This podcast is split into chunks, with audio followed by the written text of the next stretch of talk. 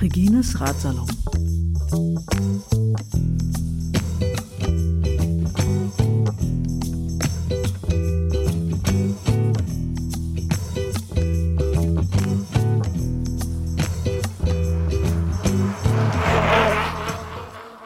Sag mal, wie bist du eigentlich zum Sechstagerennen gekommen?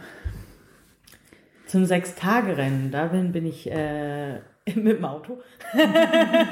ähm, aber ähm, da, Aus, aus Kiel, glaube ich, ne? äh, genau, aus, aus Kiel. Ähm, dahin bin ich gekommen, weil mein Team, Suicycle, das Suicycle Track Team, ähm, halt einfach da auch gefahren ist und ich unbedingt was mit dem Team fahren wollte und mein, meine Fixie ähm, Rennausweitung sozusagen, also ich fahre momentan einfach relativ wenige Fixed-Rennen äh, und da ist Bahn im Winter immer noch ganz gut, weil ich da halt erstens 2. Januar, ne? Genau, erstens fahre ich halt gerne Bahn und konnte die ganze Zeit vorher schon nicht Bahn fahren. Ich bin in Gibt's Belgien. in Kiel eine Bahn? Nee, ne? Nee, Hamburg. nee. Wir haben ja selbst in oder? ha Hamburg eine relativ schlechte Bahn äh, Ja. für mich. Also ich habe Bahnfahren angefangen in Belgien, in Gent.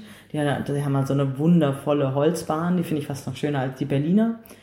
Ähm, und äh, da ist Hamburg halt, das fühlt sich nicht an wie eine Bahn. Und noch viel schlimmer, sie ist immer nur im Sommer offen. Das heißt halt im Winter, weil es ja eine halb offene Bahn ist und im Winter ist sie okay. irgendwie für, äh, für Eishockey, glaube ich. Das ist eigentlich so ein Eishockey-Ding in der Mitte. Ähm, und äh, im Winter ist sie halt einfach ein Eishockey-Stadion. Und äh, für mich ist halt Bahnfahren Winter und Straße Sommer, so dass es halt für mich überhaupt nicht passt. Die Hamburger Bahn ist relativ offen, ne? Ich glaube, da kann man ganz gut rein zum Trainieren. Ja, genau, Ja, genau. Da, da easy. kommt man, aber halt wie gesagt nur im Sommer. Mhm. Was, da kommt man, glaube ich, genau. Man, man muss sich schon, also es gibt verschiedene Trainingszeiten, aber die machen das echt super vom, vom Radsportverband. Die bieten viel an, also viele Trainingszeiten, die auch recht, auch für Anfänger und so.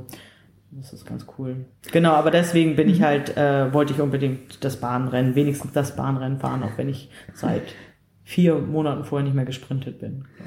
Aber von deinem Team ist ja in der Frauenwertung da auch nicht mehr viel übrig geblieben, ne? Das war es eigentlich, äh, ich glaube, ihr war zu zweit. Suicycle habe ich in Erinnerung. Nee, wir sind jetzt zu zweit und jetzt Ja. wird das erst richtig. Das heißt, du warst die einzige von deinem Team eigentlich, Also war, ne? Da war ich die. Einzige, Ja. genau, da war ich die Einzige. Jetzt haben wir aber noch eine, eine, eine dazu gekriegt, Josie.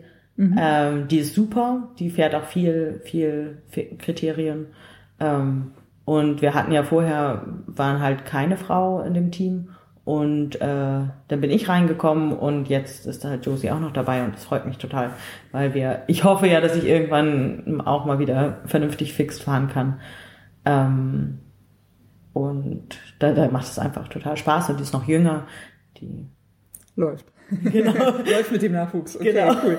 ähm, dieses ähm, beim, also das, ich stolper ja immer über dieses Jedermann-Rennen, ne? vor allem wenn es halt ein reines Frauenrennen ist. Also dieses ähm, Jedermann-Frauenrennen bei, bei dem Sechs-Tage-Rennen in Berlin war ja ein Ausscheidungsfahren. Mhm. Ähm, wie, wie hast du das in Erinnerung? Das ist ja jetzt auch schon ein paar Monate wieder her, ne? Vier, fünf Monate oder so. Hat es dir Spaß gemacht? Das hat mir mega Spaß gemacht. Ich Ja. war halt, äh, ich war einfach leider Gottes nicht sehr taktisch klug.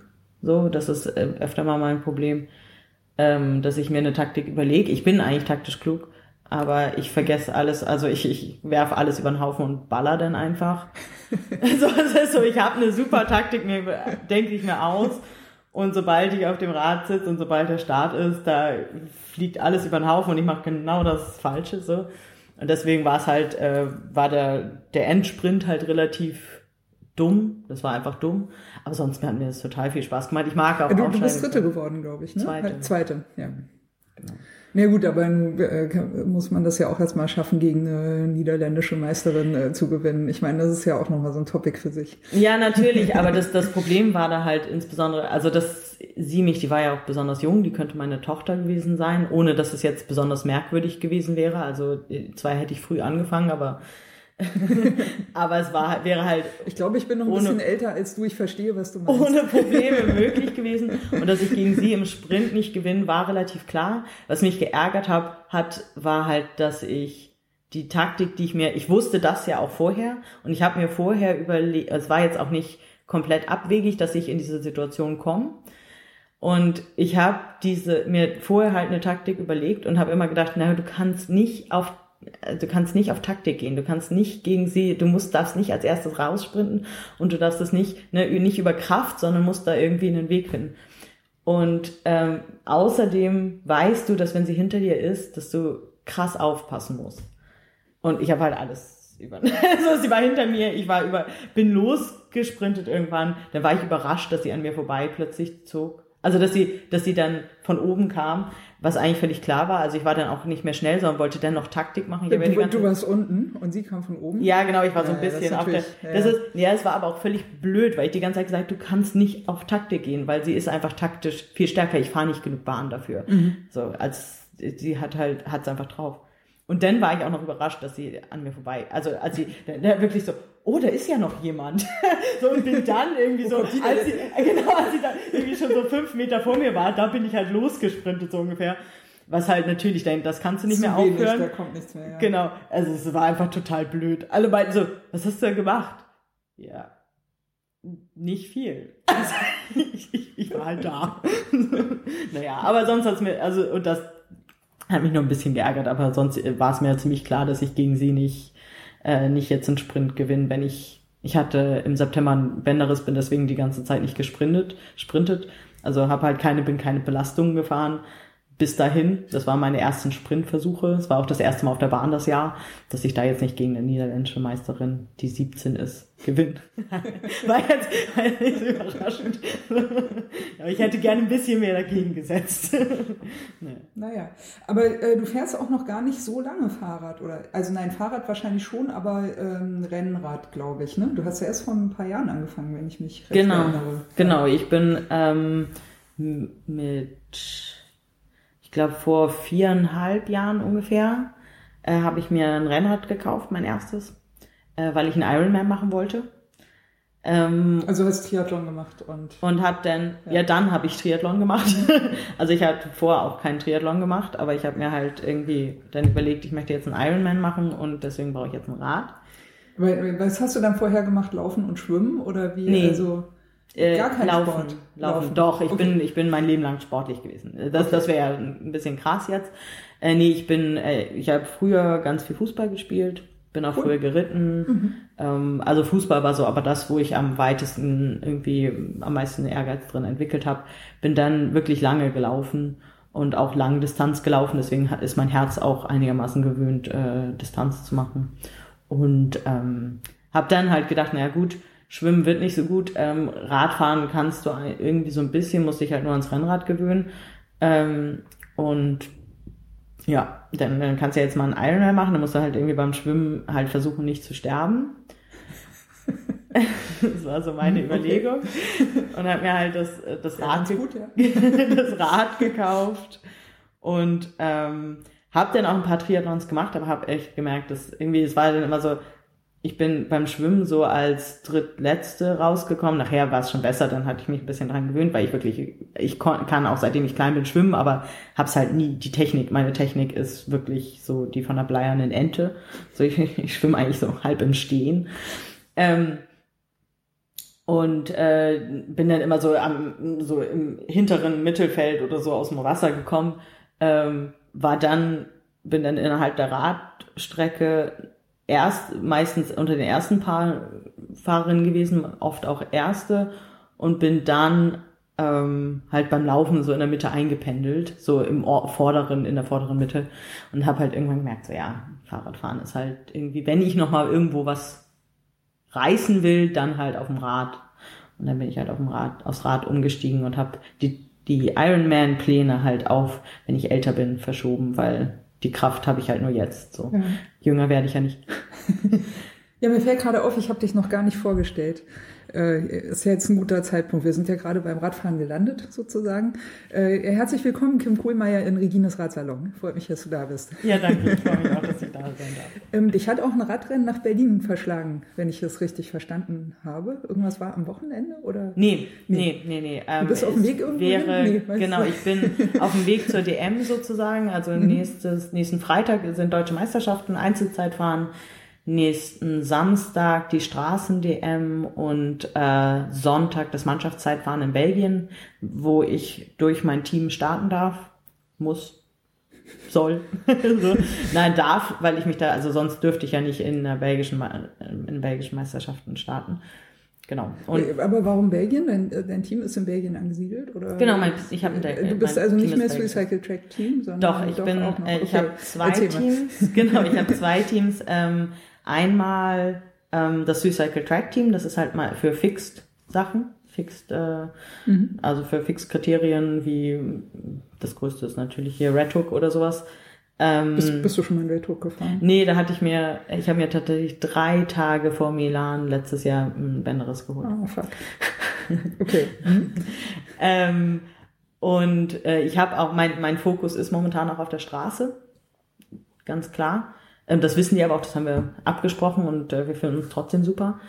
Ähm, und das ist auch eher auf, langfristig angelegt. Ähm, und äh, mein, mein Straßenteam, das ist halt ein belgisches Team, Autoglas Veteran.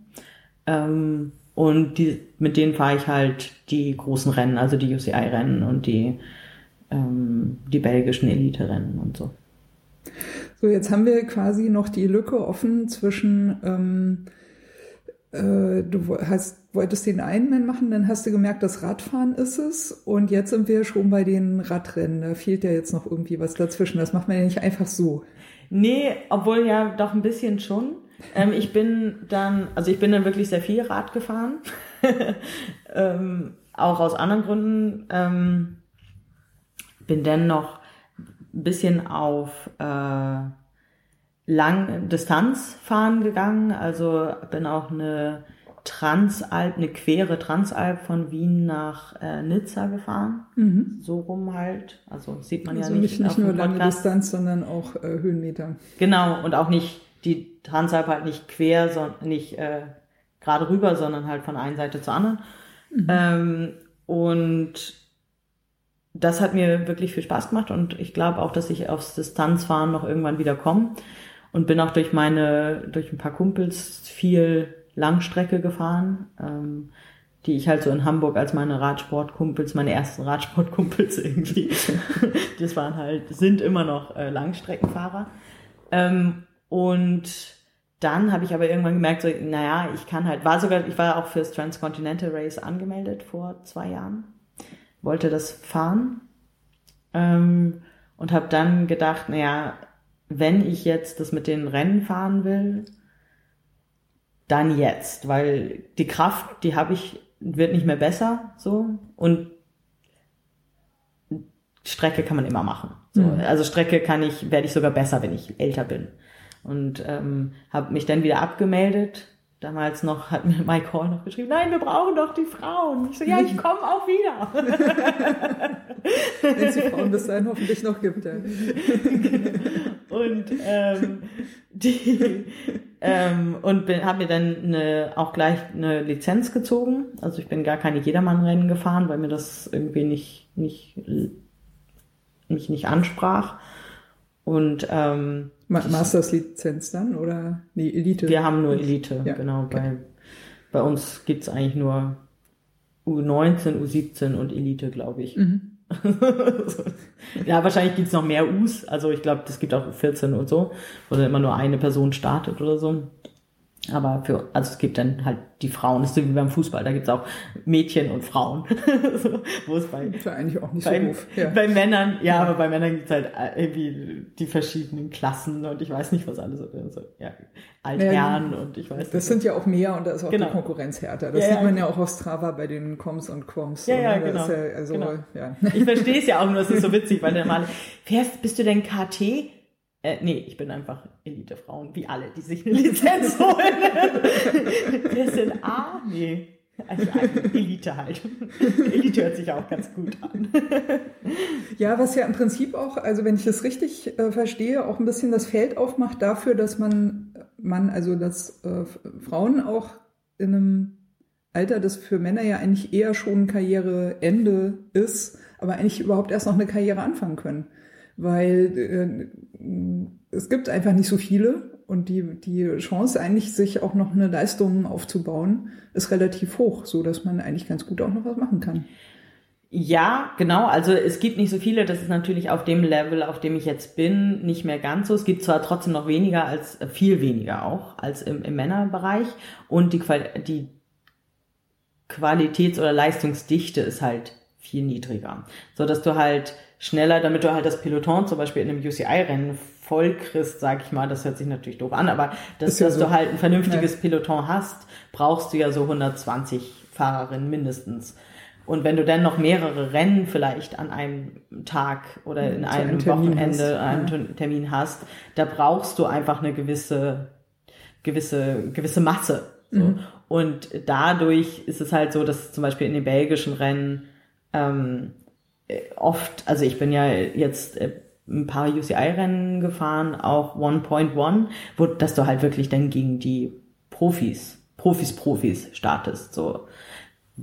Was natürlich krass ist in meinem, dafür, dass ich mit 32, glaube ich, die erste Lizenz gezogen habe. Mhm. Ähm, was mich natürlich auch, also ich fahre da nicht vorne mit. Können wir kommen? Genau. also von den, und da, das ist, da ist halt auch viel, das ist immer ein bisschen ein, eine Sache, die die Menschen, die vielleicht auch nicht so im Radsport drin sind, sich nicht so überlegen. Da ist halt ganz, ganz viel Taktik dabei und das werde ich halt schwer aufholen können. Also mhm. Rennübersicht und äh, Taktik im Rennen, da, da werde ich besser, aber dass ich da mit jemandem mithalten kann, der mit acht angefangen hat und seitdem Rennen fährt oder seitdem Rad fährt, das ist halt schwierig, weil sowas, gerade Rennübersicht, also wenn du dir einen Sagan anguckst, der ist ja, natürlich hat er auch gute Beine, aber der hat ja einfach, findet auch immer das richtige Hinterrad.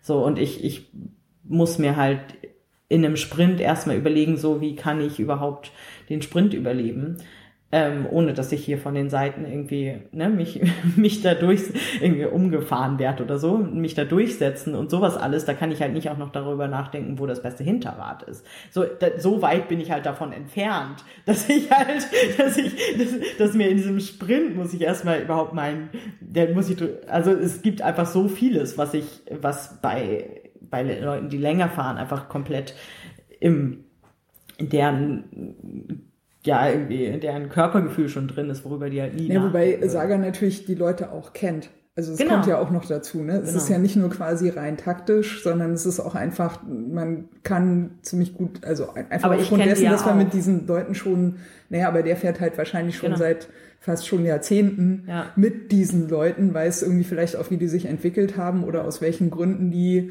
ne, der eine damit fährt und der andere damit fährt und dieser jenes Rennen fährt und jener jenes Rennen fährt und, äh, und kennt die Schwächen und Stärken und weiß dann halt irgendwie, ah ja, okay, ne, die Wahrscheinlichkeit da ist am größten. Jetzt mal jenseits ja. von der reinen Taktik. Das hast gehört du, hast, für mich hast aber du ja auch noch, hast du ja auch noch eine, eine ähm, na, eine, eine Verbindungsebene, also genau. eine Beziehungsebene ja. da drin. Und das macht ja auch eben die langjährige Zugehörigkeit auch aus. Naja, genau, das, Taktik das hört sich halt immer an nach Das würde ich mit über Rennen, ne? genau, aber das ja. würde ich mit in das, was ich als Rennübersicht mhm. ähm, ähm, eingebunden habe. Das ist auch, also Rennübersicht ist genau das, was du meinst für mich. Ähm, dann, äh, welche Attacken muss ich zufahren, welche Attacken, bei welchen Attacken muss ich mitgehen. Mhm. Ich fahre halt jetzt alle Attacken, genau, ich ja. fahre halt jetzt alle Attacken mit. Ja, mach dich tot, viel Spaß. genau, so, also es ist halt so, ich fahre halt völlig, völlig random einfach mal Attacken, auch zu gerne, weil es mir einfach auch viel Spaß macht. Das ist ja mein großer Traum, muss ich sagen, ist, äh, dass ich irgendwann nochmal in irgendwie einfach nur dafür in einem Team nur dafür da bin, also in einem Team, wo wirklich gute Fahrerinnen sind, nur dafür ja. da bin, mich kaputt zu machen. Das ist so mein großer Traum. Ich würde wäre total gerne, ich muss gar nicht ankommen dann, aber ich wäre total gerne die im Team, die einfach nur Attacken fahren muss und Attacken zufahren muss. Ja. Und wenn es mal durchgeht, ist super, wenn es nicht durchgeht, ist auch super. So, das ist so mein, mein Lebenstraum eigentlich im Radsport, dass ich nur dafür zuständig bin und dass niemand denn, weil ich mag keine Sprints, keine Endmassensprints. Das, ja. das stresst mich. Das ist ja, nee, das, mh, kann ich ja vollziehen. Ja.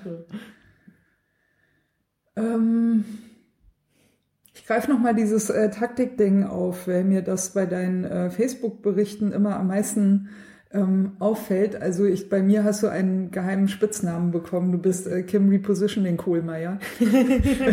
Irgendwie so jedes zweite Wort in deinem Facebook-Rennberichten ist immer Repositioning, Repositioning. Immer, ah, repositionieren, ja, repositionieren, ah, ich kann, ja, hm. es ist irgendwie, als wenn du eigentlich die ganze Zeit wirklich also im, im Englischen gibt es diese, diesen schönen Ausdruck, uh, wrap your head around ja. something. Es, es macht den Eindruck, als wenn dein Gehirn wirklich die ganze Zeit beschäftigt ist mit dieser Repositionierung. Ja. Was ist denn das und warum ist das so wichtig?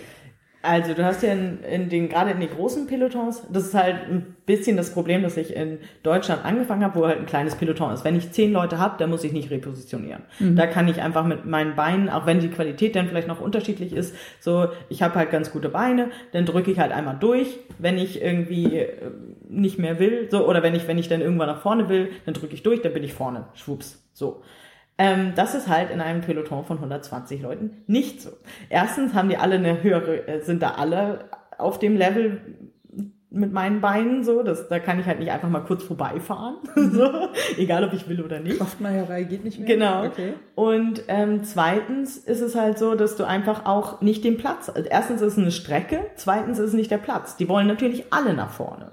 So, denn dann kommst du halt irgendwann bis nach hinten gespült und da ist es halt doof. Hinten ist es wirklich Dieses, blöd. Ich will mal ein bisschen ins Detail gehen, ne? Ja. weil also, die, du wirst nach hinten gespült. Ja, da, da stecken ja auch Dynamiken dahinter. Ne? Das bedeutet also sozusagen, du bist vielleicht relativ weit vorne, ich vermute mal, dass es so abgeht, dass sich halt irgendwo Lücken auftun oder du pennst. Jemand anderes ist halt ein bisschen cleverer, fährt halt rein und drängt dich dadurch nach hinten. Und das ist im Prinzip nach hinten, also da, wenn du dann nicht aufpasst und deinen Platz behältst oder guckst, wo du bist oder wie die Teams aufgestellt sind, dann landest du quasi automatisch immer weiter hinten im Feld. Ist genau. das sowas? Äh, jein. Mhm. Also du landest immer weiter hinten im Feld, das stimmt. Ähm, es ist noch viel dynamischer. Es ist wirklich der, das Peloton dreht sich die ganze Zeit. Es geht eigentlich die ganze Zeit nur darum, ja, wegen Wechseln in der dass, Führungsarbeit auch. Dass du, dass du, ja. ja, und die Führungsarbeit, das ist halt, das machen im Endeffekt relativ wenige, wenige vorne, vorne. Mhm, okay. und du musst auch erstmal nach vorne kommen, um die überhaupt machen zu dürfen. Ich sage schon immer, schon manchmal, gerade in den Elite-Rennen, also in den belgischen Elite-Rennen, da bin ich halt noch ganz gut dabei mit meinen Beinen, wo ich immer sage, Leute, ich würde ja auch mal im Wind fahren, wenn ihr mich nach vorne lasst. Ja, so, wollen sie natürlich nicht, aber lass mich doch auch mal. Ja, so, weil weil da, da will keiner, dass du, die wollen halt das zumachen vorne auch. Und es geht halt die ganze weil, Zeit. Weil ein paar Teams halt vorne die die Führung auch beherrschen wollen, um Teams ihre Fahrerinnen zu, zu äh, genau. äh, positionieren. Okay. Genau. Mhm. Und ähm, du alles, was so im ersten Drittel ist, ist konstant in der Bewegung. Also das ist nicht so, man denkt ja so, gut, ich habe da so eine so ein das Peloton halt und die bleiben alle so hintereinander. Man hat so sein Hinterrad gefunden, dann fährt man so ein bisschen. Ich, ich, ich muss ja kurz einhaken, weil ich glaube nämlich, dass das so eine Denke ist, von so RTF jeder Männern. Ich genau. sage zwar bewusst jeder Männern so, ne? Da sieht man das ganz oft so. Ein Platzhirsch vorne weg, ne? Und der ist ja. dann auch echt sichtlich pisst, wenn er überholt wird oder ja. wenn jemand anderes in der Gruppe auch mal führen möchte, so, ne? Das geht gar nicht. Also, das ist, glaube ich, diese, diese Denke, die du da gerade beschreibst, die aber eigentlich gar nicht stattfindet, wenn du im, im richtigen Rennen im Peloton unterwegs bist. Ja. ja. Also ich fahre nicht so viele RTFs, aber das kann ich mir sehr gut vorstellen, genau. Das, mhm. das, da geht's ja auch dann darum, ja, genau, also ich das, das Peloton im Rennen. Also es gibt eigentlich keine Platzhirsche im Peloton im Rennen, sondern nee, da ist es gibt halt starke, drin. starke ja. Fahrerinnen, die sich halt äh, irgendwie dann mal nach vorne setzen, aber das kann ja niemand die ganze Zeit, will ja auch keiner, weil man ja sich auch irgendwie, man will ja Körner sparen. Äh, man will aber im ersten Drittel mindestens, wenn im, bei ganz großen, äh, größeren Pelotonen, ähm, Pelotons. Im, im ersten Viertel sogar oder sogar noch, noch, noch weiter vorne bleiben, weil du halt immer, je weiter nach hinten kommst, dann wird's halt, das wollte ich, ja gut, da komme ich gleich genau, noch drauf. Genau, wir, wir knüpfen wieder an. Okay. Genau. Mhm. Ja. Ähm, und da ist wirklich eine komplett, also da verschiebt sich alles die ganze Zeit. Und das heißt wirklich, du bist vorne und kannst innerhalb von, es ist, geht so schnell, dass du wirklich innerhalb von was weiß ich, 20 Sekunden ganz hinten sein kannst. Krass, okay. Weil sich alle konstant repositionieren. Und das ist ein, eine Sache, die mir halt, im, deswegen sage ich das auch so viel, die einfach dadurch, dass ich es nicht gewohnt bin und dass ich das halt so kurz erst mache und ja auch auf dem Level so kurz erst mache, wo es halt so darum geht, ähm, das nimmt ganz, ganz viel Kopfschmalz von mir. Also das, das, ich, deswegen, ich glaube, dass ich deswegen auch so gerne ausreiß, weil da muss ich einfach nur vorne sein und treten, das kann ich. So. Deswegen willst du auch Lücken zufahren und dich so. tot machen, weil dann musst du auch keine Körner aufsparen genau. und du kannst einfach nur los und äh, einfach nur vorne, vorne genau. durchballern. Das, das kann ich, das mag ich, das ist, äh, das macht mir viel Spaß.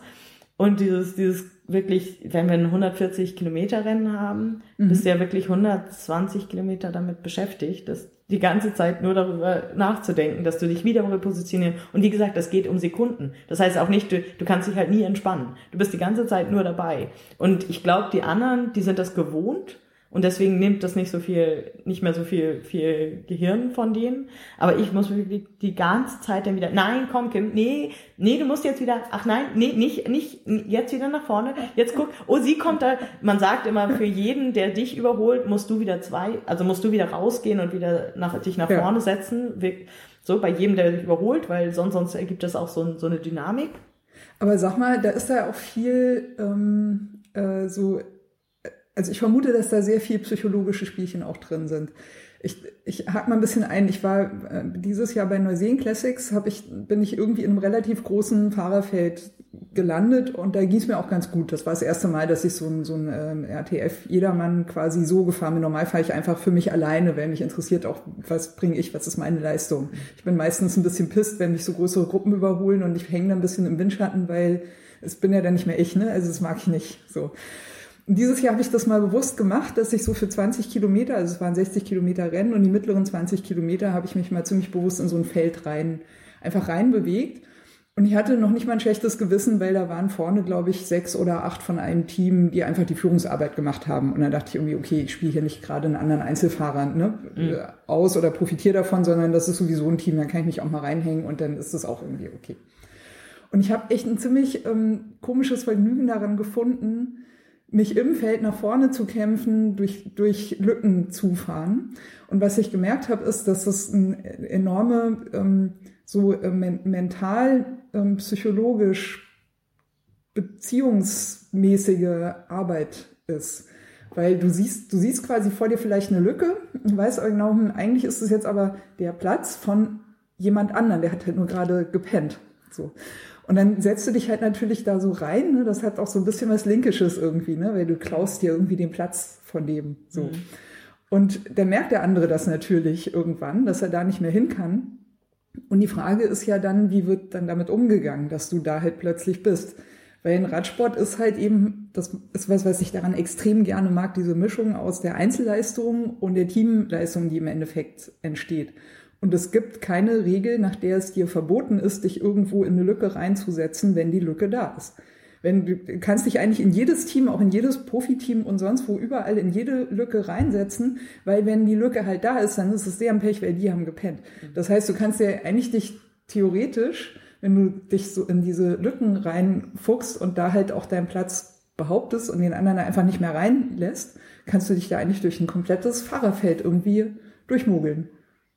Genau, das es ist gibt ja das, keine Regel, die das verbietet. So, ne? nee, Du kannst dich im Prinzip als Einzelfahrer überall da reinsetzen. Genau, das ist ja der große, äh, glaube ich, der große Unterschied zwischen solchen Re Jedermann-Rennen und unseren Rennen. Bei uns ist es sogar das, was man tut. Mhm. Das ist halt das, was dich gut macht. Dass, dass du, du halt einzeln da nicht rein. nur Lücken siehst, sondern mhm. Lücken auch aufmachst. Also äh, ich, das ist das, was mir bei gerade beim Dwarfsdorf Flandern äh, ganz stark aufgefallen ist oder welche war das? Weiß nicht mehr. Aber ähm, bei einem der ersten Rennen, die ich jetzt gefahren bin, da waren halt wirklich die Profis, Profis, Profis. Und ähm, die, die sehen Lücken, wo ich halt sage, also da sind keine Lücken, sondern die machen sie dann halt. Die setzen nicht einfach vor, also die setzen nicht da einfach rein. Und da musst du halt die Eier haben. Das habe ich dann nachher, ich habe mich dann wirklich, dann musst du halt die Eier haben und sagen, so, nee, hier kommst du nicht rein. So. Das ist ja, ja so. Das meine Aber, ich mit der psychologischen genau, Komponente. Genau, nur da ist dann auch sagen, gar keine. So, da ist, ne? Da ist halt, genau. da die du sehen, kannst versuchen, aber du kommst ist, hier nicht rein. Genau, aber ja. das ist keine Lücke dann. Die sehen halt auch keine Lücke, sondern die sagen nur, ich mache da jetzt eine Lücke, weil ich will da rein. So, die, die drängeln, ja. die gehen da dann halt rein, auch mit Die setzen darauf, dass du dich quasi beeindrucken genau. lässt und äh, Genau, ich glaube beeindrucken, aber es ist auch ja. einfach, also das kommt nicht nur, dass die Großen das machen, sondern es machen alle. So, also das ist halt nur, das musst du, musst du halt nur die Eier für haben. Mhm. Ich habe halt die Eier nicht, muss ich ganz ehrlich sagen. Wir, das war so ein, ein Moment, wo wir irgendwie mit 60 so ein echt langen Berg mit 60 irgendwie runtergeknallt sind. Ähm, das ganze Peloton war noch zusammen, also wir waren echt viele.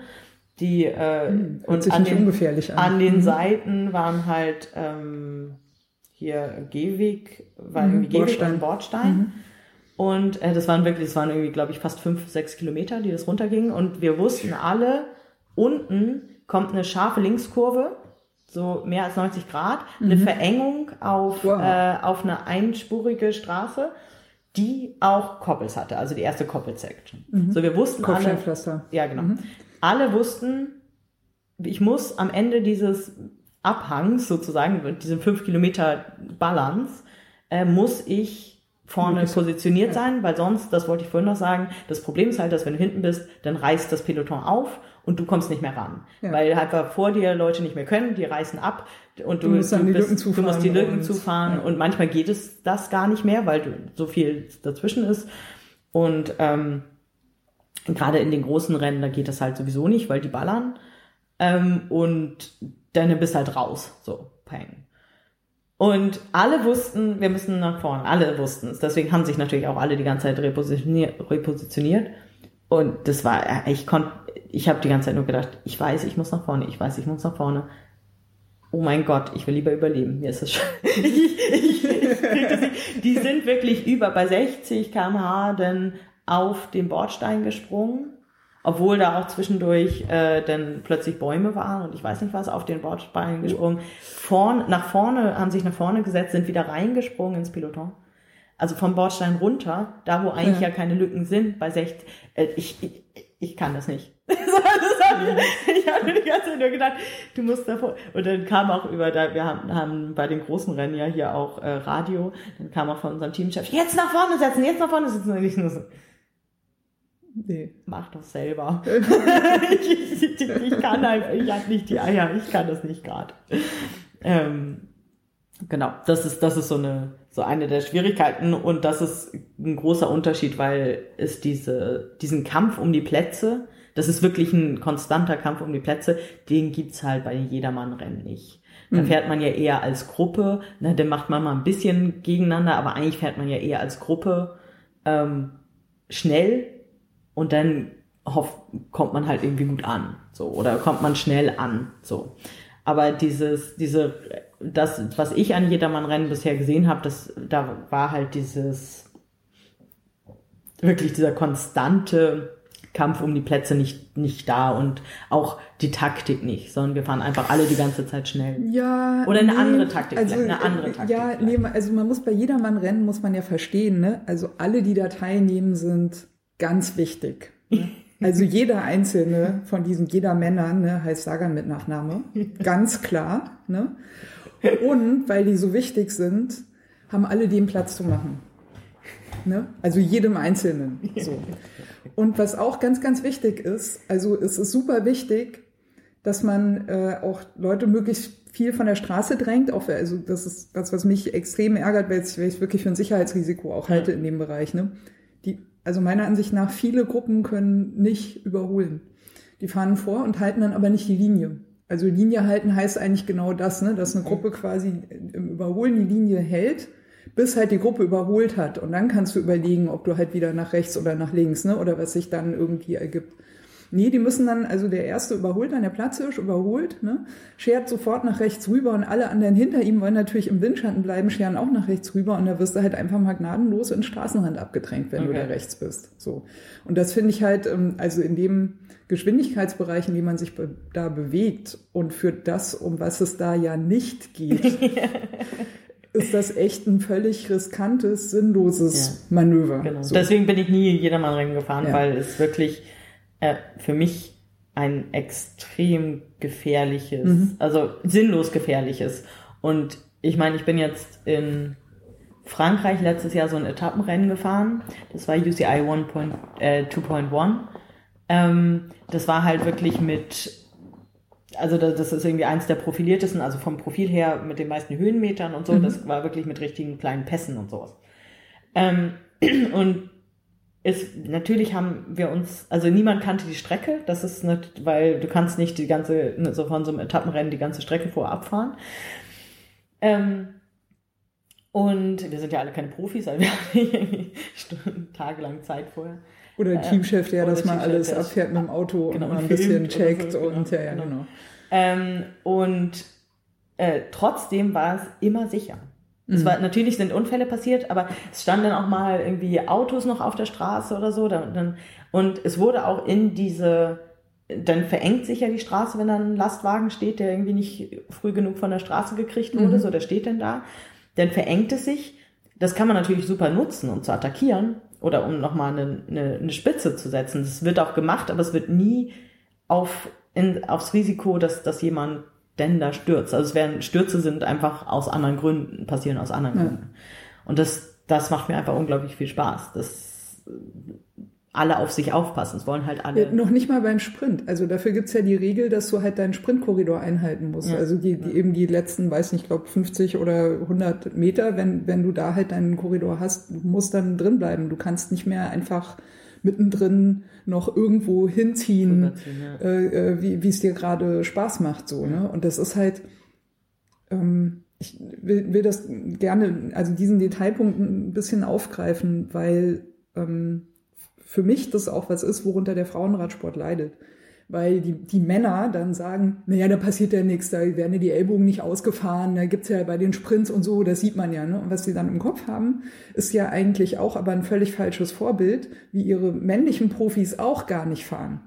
Also nein, also äh, männliche Spitzensportler, Radprofis fahren nicht die Ellbogen aus in der Zielsprintlinie, weil sie normalerweise erstmal ihren Korridor finden. Also dass es wirklich mal Berührungen gibt, ist eigentlich eher selten. Und wenn, dann werden sie halt auch sportgerichtlich untersucht, soweit ich das bisher äh, verstanden Genau, habe. die, das mit den Ellenbogen, das ist vorher. Das ist halt, bevor du in Sprint, bevor du in Sprint reinkommst, Genau. sozusagen.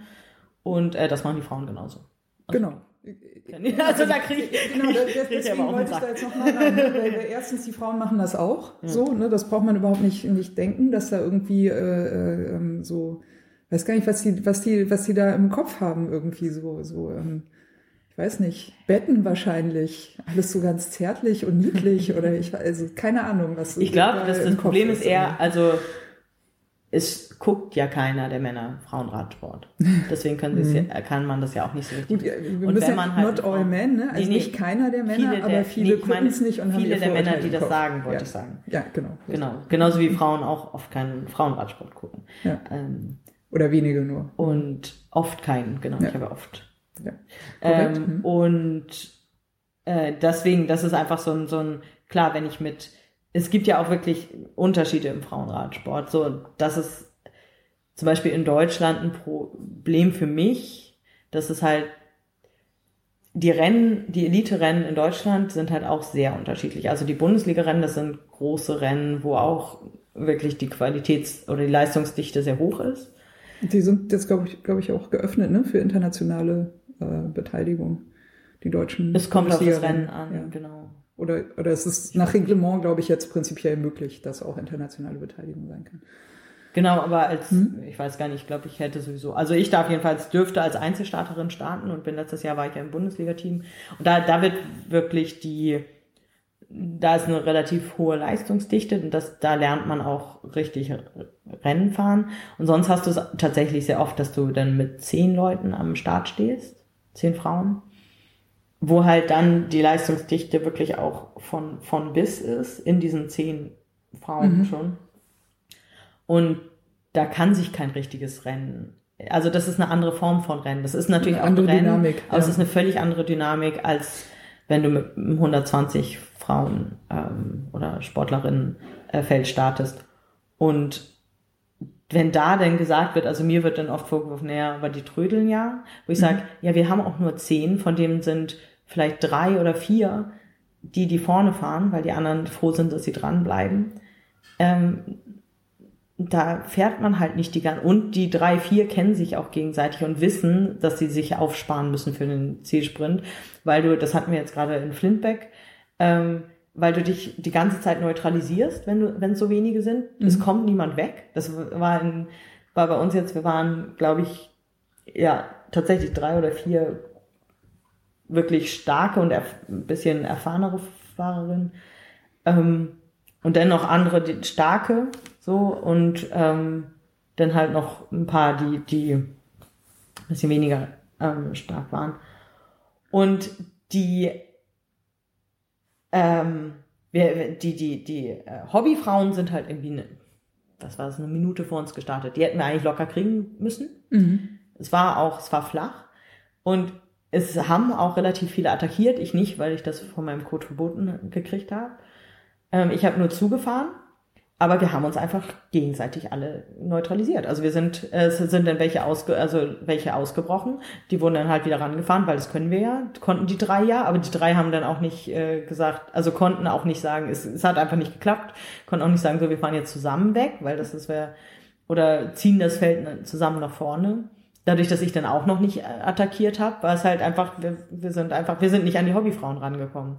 Und es war eigentlich ein Kriterium, die haben halt die gesamten, äh, alle Punkte geholt. Wir haben uns eigentlich die ganze Zeit. Okay, wir, ja, verstehe. bei uns gab es halt, also es war eine, war eine unterschiedliche Wertung, deswegen, also bei uns gab es dann einfach am Ende einen Sprint. Mhm. So, so, es gab halt keine Punkte für uns. Ähm, und wir sind am Ende dann äh, gesprintet und ich bin eine Runde vorher halt ausgerissen und völlig ver, völlig gestorben, aber lieber vorne sterben als hinten nichts erben, sag ich mal. Ähm, Also sympathisch. völlig, Ich, ja, ja, völlig äh, gestorben. ja. Also es war richtig so, so. Ich war schon weg und es war so, äh, geht nicht mehr. 40 Meter. Ich, ich, ich komme da nicht mehr hin.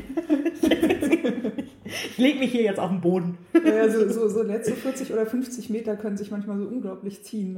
Das, glaubt man Und die, gar nicht. die paar hundert Meter vorher hatten sich schon unglaublich gezogen. Und Ja. bei den letzten 40, ich bin wirklich um, bin um die Ecke hinten. Das ist so, so ein Viereck sozusagen. Bin um die Ecke hinten und dann, oh, da ist das Ziel, du müsstest jetzt noch durch. Ich leg mich auf den Boden. Ich schlaf.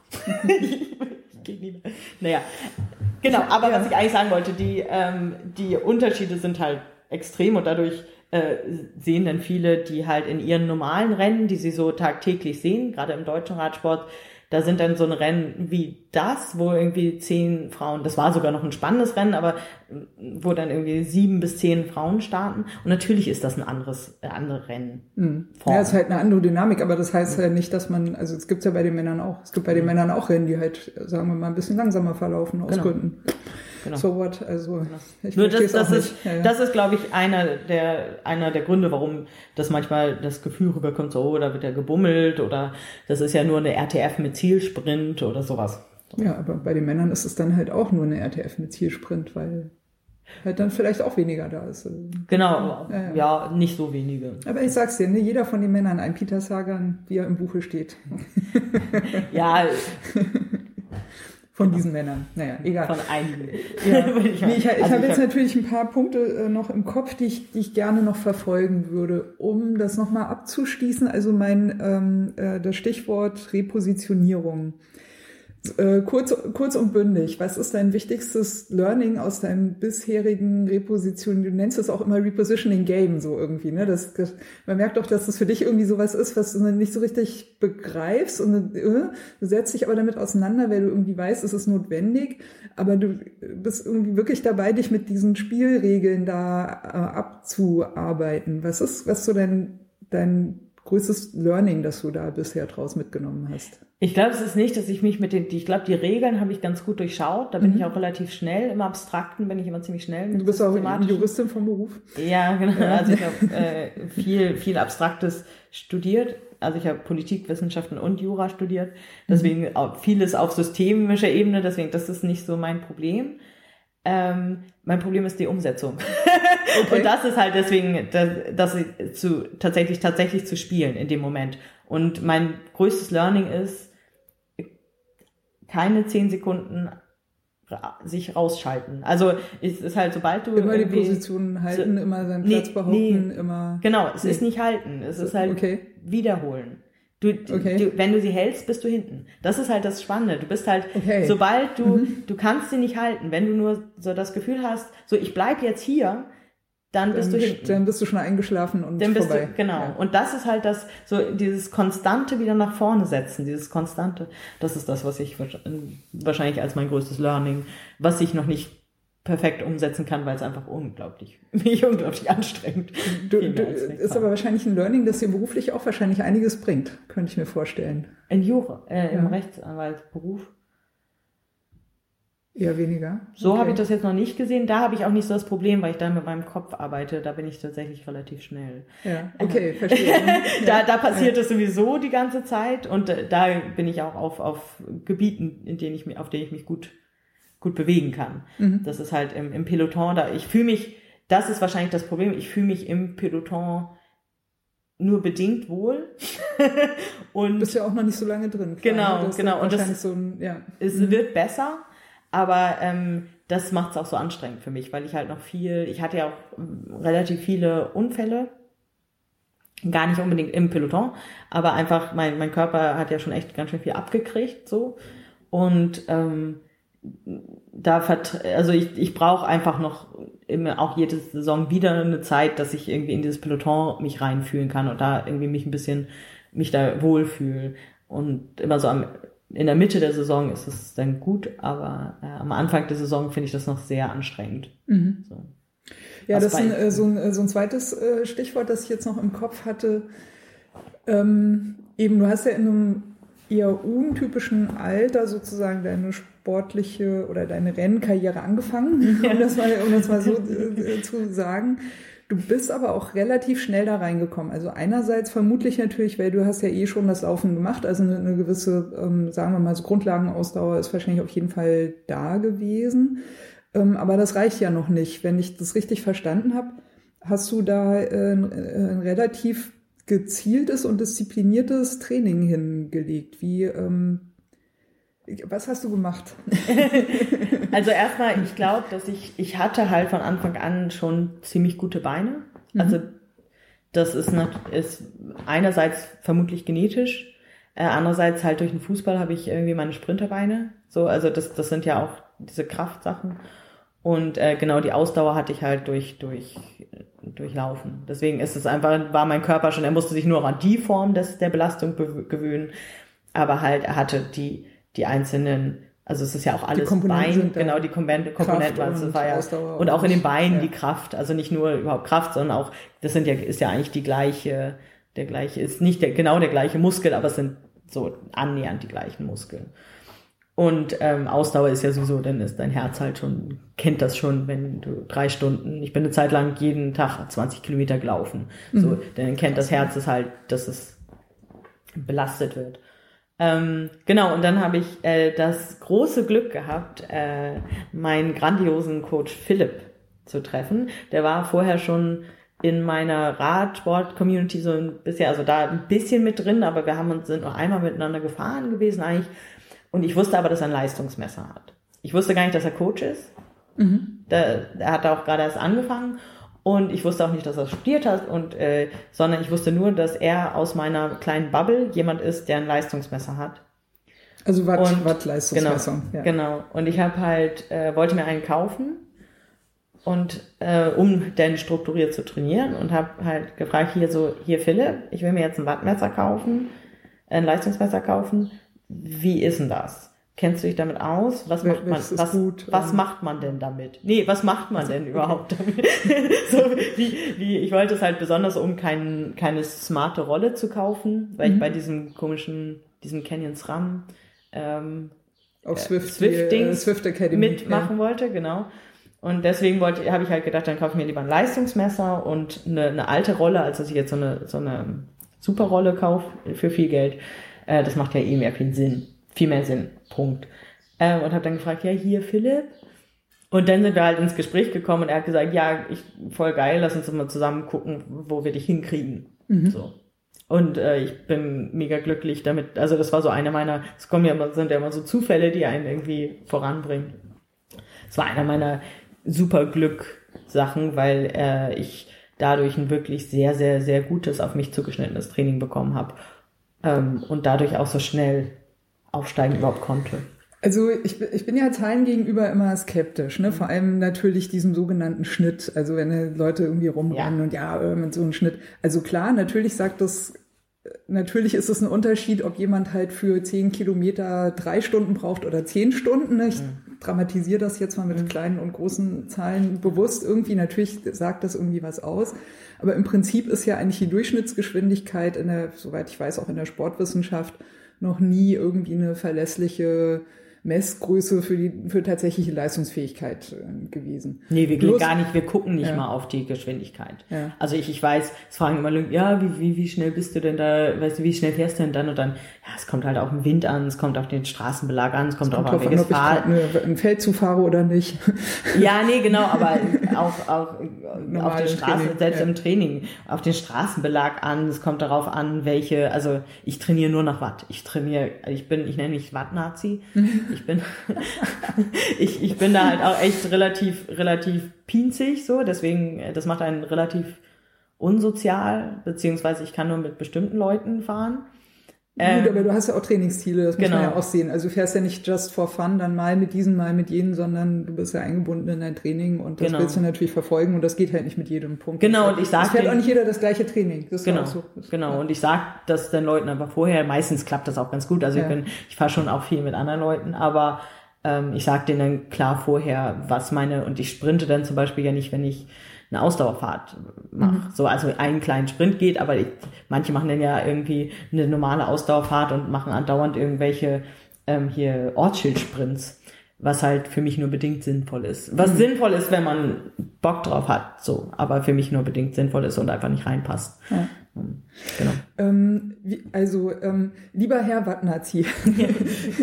Beschrei- Frau Wattnazi. Okay, Entschuldigung. Also, ähm, äh, äh, sehr geehrte Frau Wattnazi, ähm, ähm, beschreiben Sie bitte Ihren äh, Werdegang von Anfang des Trainings bis wo Sie jetzt stehen in Wattzahlen. Okay, ich bin, äh, ich habe, glaube ich, oder da muss ich erstmal eine Einschränkung machen, so ein FTP-Test ist ja eine sehr eigene Sache. Und wenn man noch nie sowas Gibt auch unterschiedliche FTP-Tests. Genau, genau. Mhm, aber ja. Mhm. dieser 20, besonders dieser 20-Minuten-Test, find, den finde ich sehr schwer, weil man sich ja selber schon einschätzen muss. Das heißt, wenn man den als Einstieg macht, kann er nur schlecht werden, weil man Mhm. ja noch nicht weiß, wie viele Watt man äh, treten kann. Eigentlich zählt erst der Und- zweite, ne? Der- Eigentlich zählt erst der ungefähr 25. würde ich sagen. also gefühlt für Okay, mich. Also ja. weil es halt, weil man sich ja erstmal irgendwie an was rantasten muss. So und dann, dann overpaced man, dann geht man danach ein. Ähm, dann underpaced man, dann kriegt man nicht mehr das. So ist es halt. Und äh, ich muss mich auch, ich bin wirklich schlecht daran, auf der Rolle zu fahren. Das ist, macht mir keinen Spaß, deswegen habe ich das auch mit der Swift Academy dann gelassen, weil ich da einfach keine Leistung bringen kann, äh, regelmäßig an Nahtoderfahrungen kommen, weil mein Körper sagt, nee, das ist was ganz anderes, das geht nicht, das kann ich nicht. So, Okay. mein Körper wirklich, also völlig überdreht, äh, ich überhitze dann, ich über alles. Also es war jetzt ganz, ganz schrecklich. Äh, ich lerne das jetzt so ein bisschen, so gerade Grundlage kann ich, aber ähm, ich kann immer noch keine Intervalle auf der Rolle fahren. Die, das geht nicht. Da ich, ich fahre leichte Intervalle, die ich draußen ohne Probleme durchhalten würde und denk nach dem ersten halben Intervall, ich sterb. so ist es ganz, ganz, äh, Ja, auf ganz der Rolle treten ist aber auch ein bisschen nochmal anderes Fahren, finde ich. Genau, Also ich genau. finde auch zum Beispiel Bahnfahren, draußen fahren und auf der Rolle fahren, das sind Ja. für mich drei komplett unterschiedliche Arten, Fahrrad zu fahren. Genau, ja. So, so dieses, das Wetter ist doch schön, warum sitzt du denn auf der Rolle? Ja, Ich mache halt jetzt Rollentraining, weil ich dieses Ja. Training jetzt gerade machen will. Ja, ja. Ja. Ja, genau, das stimmt. Und, und es ist natürlich, was die Rolle, was gut an der Rolle ist, und deswegen würde ich auch lieber gerne Intervalle auf der Rolle fahren können, ähm, ist halt, dass du da präzise deine, deine Intervalle fahren kannst, sehr präzise, gerade mit Swift, wo du ja sagen kannst, hier, oder, oder auch nicht mit Swift, aber auch mit anderen ähm, Sachen, wo du ja sagen kannst, hier, ich will jetzt fünf Minuten so und so viel Watt treten, mach mir so und so viel Watt auf einem Smart Trainer. Ähm, und ich trete einfach nur. Das ist ja viel Und du leichter. kommst auch nicht raus aus dieser Nummer. Ne? Genau. Also zwischendurch mal langsamer oder mal schneller Genau. und oh, ich habe es ja geschafft, ne? Nix Genau. genau, das geht nicht und besonders ist es halt auch so, du musst nicht die ganze Zeit so gucke ich jetzt halt, wenn ich draußen fahre. Jetzt gucke ich nicht mehr ganz so viel, aber man guckt ja immer noch mal wieder nach, was welche Watt man Mhm. Wo jetzt tritt? Mhm. und äh, das macht einfach noch viel mehr Stress so, also dann du musst halt auf viel mehr achten, was für mich wieder gut ist, weil ich das auch lernen muss äh, unter Belastung halt auf Sachen zu achten. Ähm, Genau, aber das als vorausgeschickt, weil Mhm. mein erster, mein erster FTP-Test deswegen einfach auch völlig ziemlich schlecht war. So. Philipp auch so, oh, ich hätte jetzt mehr erwartet. Ich so, ja, ja aber ich bin, glaube ich, angefangen bei äh, 230, 240 Watt Mhm. und bin jetzt bei circa 295. Okay. zwei- 300 so, also ich war zwischendurch bei 300 Jetzt bin ich wieder bei 295, weil ich ja die äh, Verletzung hatte. Und ähm, vielleicht auch jetzt. Ich glaube, also meine vom Training her ist es relativ wahrscheinlich, dass ich ungefähr bei 295 ein bisschen drunter bin, aber ich habe momentan einfach keinen Rennhärte. So, und das macht ganz viel aus. Ja, das kann ich mir vorstellen. Weil ich halt aber ähm, also ich finde es interessant, dass du jetzt auf den äh, auf den FTP ähm, gegangen bist, weil ich habe dir keine Vorgabe gemacht für wel welchen Wattwert ähm, äh, in welchem Wattwert du deine ähm, Trainingskarriere äh, beschreiben sollst. Ich hätte eigentlich erwartet, dass du auf Watt pro Kilogramm gehst. Okay. Ja, das ist, errechnet sich ja durch ein FTP. Also das ist, Ja, ist, okay, äh, aber- Genau, und das Mhm. ist äh, für uns so, für mich ist es auch ähm, äh, schö- schöner über, Mhm. über den FTP zu reden, weil da ich habe halt ein Gesamt, meine Gesamtleistung ist relativ hoch. Ähm, Watt pro Kilo rede ich gerne drüber, was ich Ende letzten Jahres hatte. Verstehe. Das ist äh, Ich, ich, ich habe gelernt, du bist auch ein Ernährungsnazi. Ich bin normalerweise Ernährungsnazi, kann es momentan durch Sachen nicht, muss es auch sein, weil mein Körper super gut darin ist, Sachen umzusetzen, was mir in Langstreckenrennen wieder gut hilft und auch in normalen Streck äh, Rennen gut hilft. Also ich bin letztes Jahr die äh, Radstrecke vom Ostseeman gefahren also vom, vom, von einem Ironman, die 180 Kilometer. Und äh, mein Team hat es mit der äh, Ernährungszufuhr nicht hingekriegt. Ich hatte auch nichts mit und bin halt ähm, drei Stunden lang ohne Ernährung gefahren.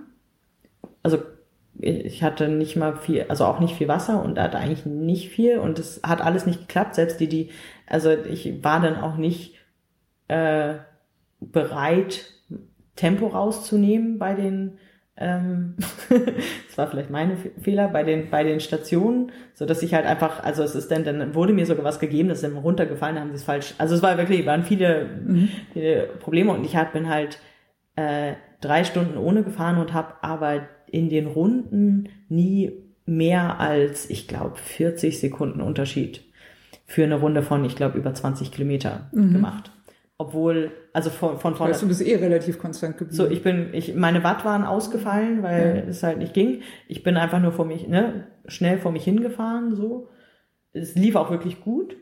Und ich habe aber, das kann der Körper ja nur, weil er so gut noch alles Mögliche umsetzen kann. Ja, sonst Mhm, Wenn hätte er keine. Also sonst hätte er nicht, drauf hätte das nicht mehr funktioniert wahrscheinlich. Wenn noch was da ist. Am ja, Tag genau, aber bei mir, nicht mehr funktioniert. genau, aber bei mir ist es halt so, dass er einfach noch auf vieles, ich habe viele Freunde, die, bei denen wäre das gar nicht gegangen. So, ich bin halt auch immer, weil ich mir einen Spaß draus gemacht habe und das für mich kein A-Rennen, überhaupt kein A-Rennen war, da sind so kleine Anstiege, da bin ich halt immer gerne bei allen, die dann da so hoch, was man ja eigentlich tun, haben. ja, und was man ja eigentlich tun würde, ist ja auch äh, da in seinen Watt zu bleiben. Und ich habe dir halt äh, da kleine Sprints draus gemacht und das als äh, irgendwie äh, um auch die anderen ein bisschen zu ärgern, weil ich das so witzig fand. und und ähm, I know what you mean. und äh, das, das hat mir aber auch nicht. Also ich, ich bin halt dann einfach die drei Stunden ohne Essen und dann habe ich aber ein bisschen ein paar Gel genommen, dann ging es halt weiter und es war halt einfach, das ging. Ich habe es nachher, habe ich so gemerkt, so, naja, langsam wird ein bisschen schwindeliger, so, aber es war jetzt nicht das, und ich wurde maulig, aber äh, es war nicht, dass meine Leistung da irgendwie abgenommen hat. Und das, deswegen, mein Körper ist eigentlich sehr gut im, im Umsetzen, was aber wieder dazu führt, natürlich, dass er auch sehr gut im Umsetzen, zum, im Ansetzen ist. Ähm, Lange Rede, kurzer Sinn, ich muss halt auch Na- Wattnazi, äh, Quatsch, nicht Wattnazi, sondern Ernährungsnazi sein. Und äh, momentan habe ich durch den Aufbau meiner Kanzlei einfach nicht den, die Kapazität dafür. Ja. Also das auch noch so, so strikt zu machen, wie ich das gerne würde. Ähm, dann kommt noch dazu, dass ich viel Netzwerken, viel, viel mit, mich mit Mandanten treffe oder so. Und so, wo du ja auch nicht sagen kannst, ich hätte gerne einen Salat, aber ohne Dressing bitte. Wenn man essen geht, es, es kommt einfach nicht gut an beim Mandanten. Also bei, das, das, man will ja eine, eine Verbindung mit dem Gegenüber herstellen, das geht halt nicht. Und ähm, genau deswegen ist es, es sind meine Kilo momentan nicht, das, die Watt sind immer noch ganz okay, die Kilo sind nicht super, aber äh, ich, mein Ziel wäre es, meine Zielwatt pro Kilo sind fünf Watt pro Kilo. In die Richtung bin ich auch Ende letzten Jahres ziemlich gegangen.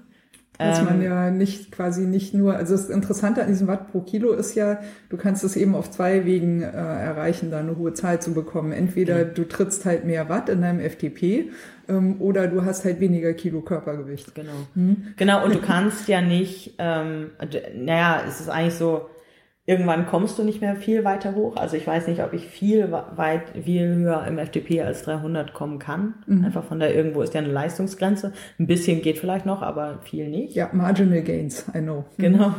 Und ähm, genau, du, du musst halt mit beiden Richtungen, in beide Richtungen eigentlich gehen, damit, das, damit du auf fünf kommst. Und fünf ist so im Frauenradsport ganz gut. Ähm, Ende letzten Jahres war ich bei, glaube ich, 4,6, 4,7 oder so. Ähm, und ja, bin ich Ende dieser Saison wieder. Jetzt kann ich ja wieder Rennen fahren, das ist ein bisschen einfacher. Ähm, noch, also zum Abschluss von dieser vielleicht äh, Watt pro Kilogramm Frage würde mich mal interessieren, deine äh, Position zu der Idee, ähm, die Rennen nicht mehr nach, ähm, nach Alter zu äh, strukturieren, sondern ähm, so, so wie man das aus Swift zum Beispiel halt auch schon kennt, wenn sich Leute da zum Rennen verabreden nach Watt pro Kilogramm Körpergewicht.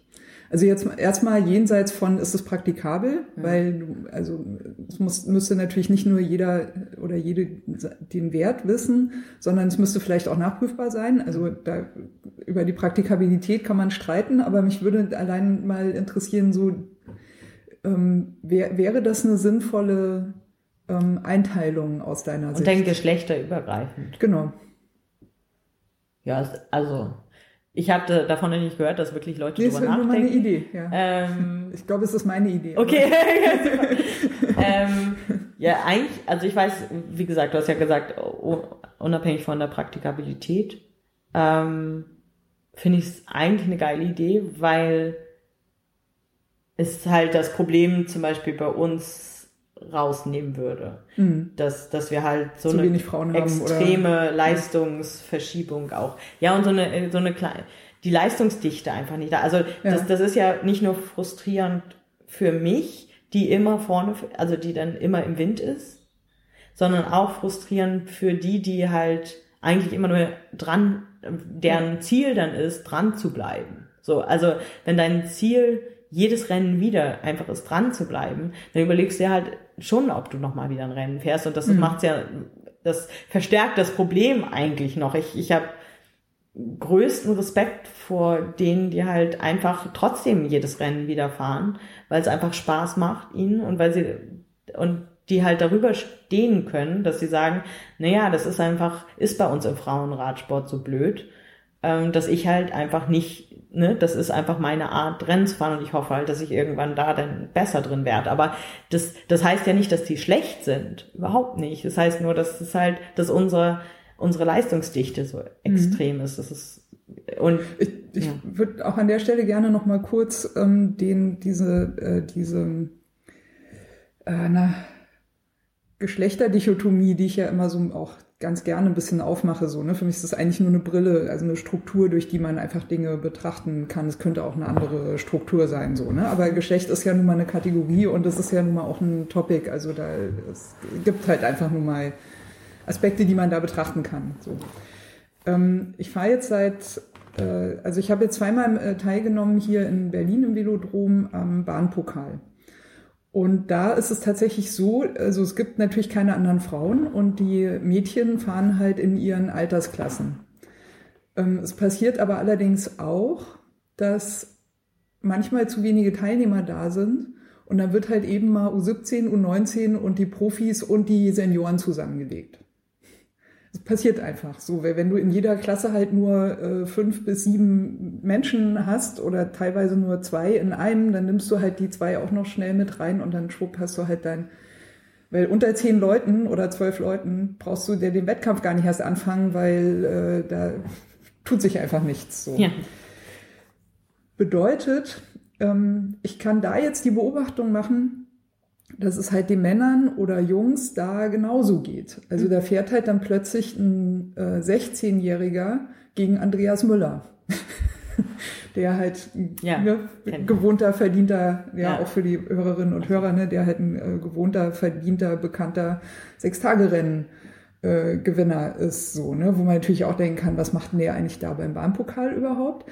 Aber es steckt ja auch eine Logik dahinter, weil der Bahnpokal ist ja als Trainingsrennen gedacht, also nicht als Rennen zum Gewinnen, sondern einfach eben, um genau dir die Rennerfahrung aufzuhelfen.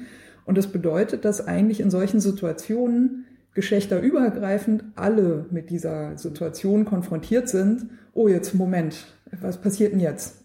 Und genau das ist aber als Trainingseffekt natürlich auch wiederum erwünscht. Mhm.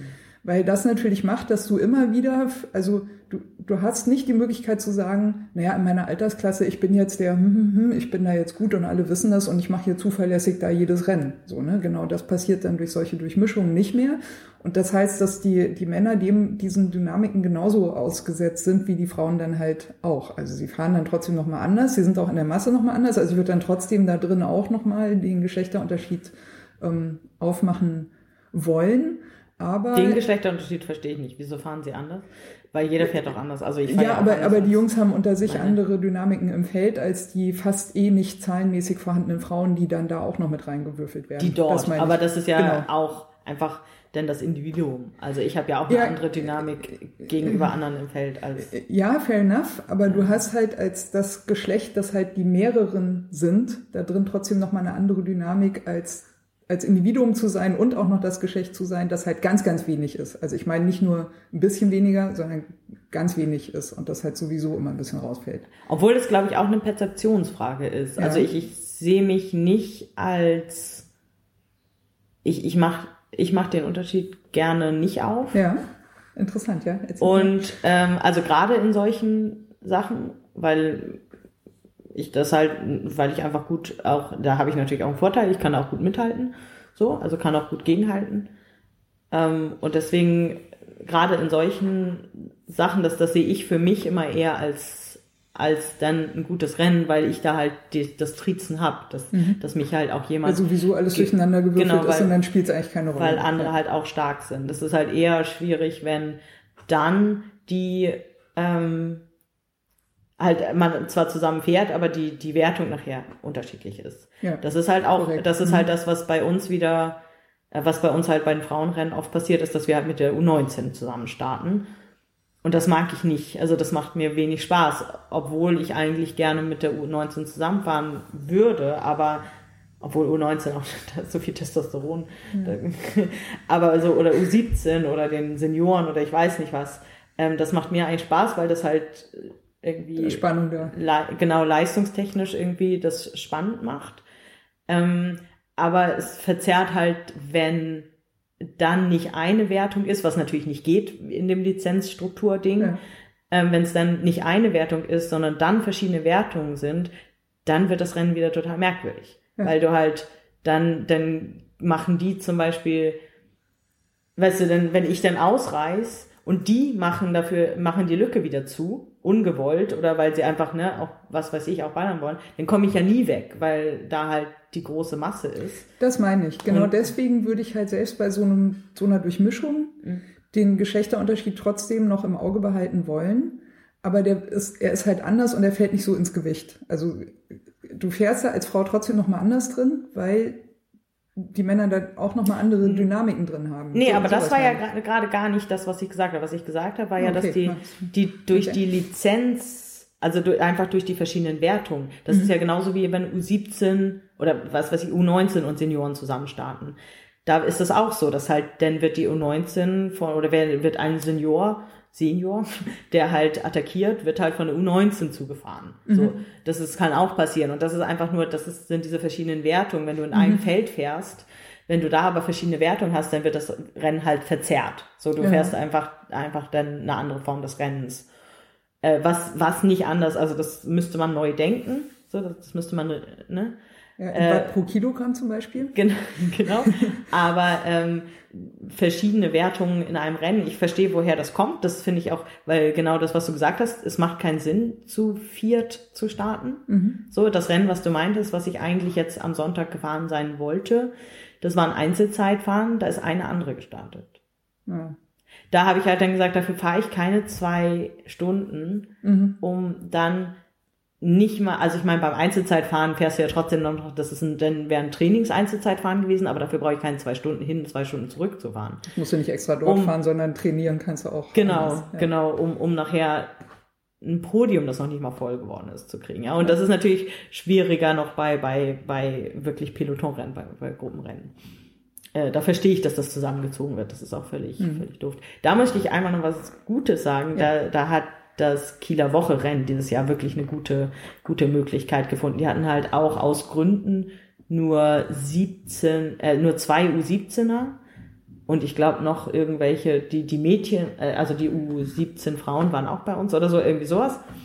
Und ähm, es gab verschiedene Wertungen, die dann zu verschiedenen Momenten, das ist ja immer so, also die U17 ist zuerst, ist weniger gefahren, ähm, die mhm.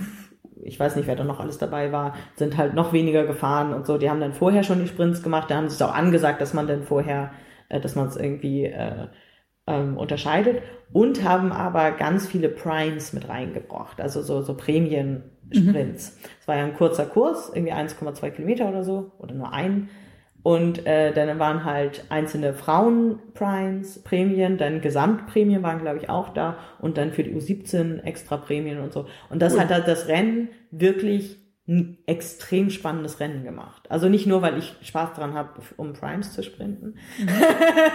sondern auch, weil, weil man da halt dann nochmal, das, das hat halt ganz andere Taktiken, ganz andere Dynamik nochmal wieder entwickelt. Das, das war, das war echt, das ja, haben interessanter die, Punkt. Wirklich ja. gut gemacht. Also, äh, gerade dieses, was immer gesagt wird, so, naja, das ist alles so, ne, wird so langweilig, ähm, irgendwie bei wenn, ist ja auch ein bisschen so, wenn du irgendwie zehn Leute hast, die 40 Kilometer auf einer 1 Kilometer Runde fahren und es ist zwischendurch aber nichts, was irgendwie, du kommst nicht weg, weil es flach ist. Ja. Auf einem Kilometer kannst du keine wirklichen Berge haben. Es gibt auch keinen Kopfsteinpflaster, so dass du da auch nicht wegkommst, sondern es ist einfach nur 40 Kilometer in, an einem Kilometer im Kreis fahren.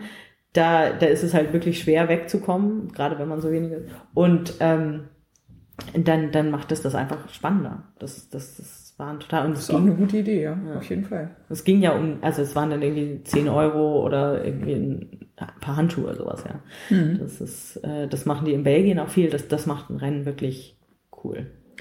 Ähm, ich würde gerne noch mal einmal kurz diesen äh, Punkt abschließen mit dieser äh, Durchmischung. Also äh, Fazit für mich ist so ein bisschen klar. Einerseits ist es irgendwie bisschen deprimierend, weil du halt plötzlich ne, mit Leuten fährst, wo du genau weißt, so, ey, voll nicht meine Leistungsklasse. Ne? Für die ist es vielleicht auch nicht so toll, wenn da plötzlich so lahme Leute irgendwie drin rumhängen, die, ne, mit denen sie nicht richtig fahren können. Andererseits ist es aber natürlich schon auch gedacht als, ähm, als Lerneffekt und zwar für alle, für alle Geschlechter, für alle Altersklassen und so weiter, was ja im Prinzip auch der Sinn ist von, also zum Beispiel von einem Trainingsrennen eben. Ne? Bei den richtigen Rennen kann man das nochmal anders diskutieren. Aber es ist im Prinzip eine Schule, wo auch alle mal durch müssen. Und du willst ja auch, wenn du eine nächste Stufe erklimmen willst, dann musst du dich da auch darauf einstellen, dass du plötzlich wieder mit, also wieder quasi ein bisschen von vorne anfängst und mit nochmal mit Leuten fährst, die halt Sachen auch nochmal anders und besser machen. Also musst dich da ja auch permanent wieder neu drauf einstellen. So. Aber dann habe ich mich falsch ausgedrückt oder bin falsch verstanden worden eben.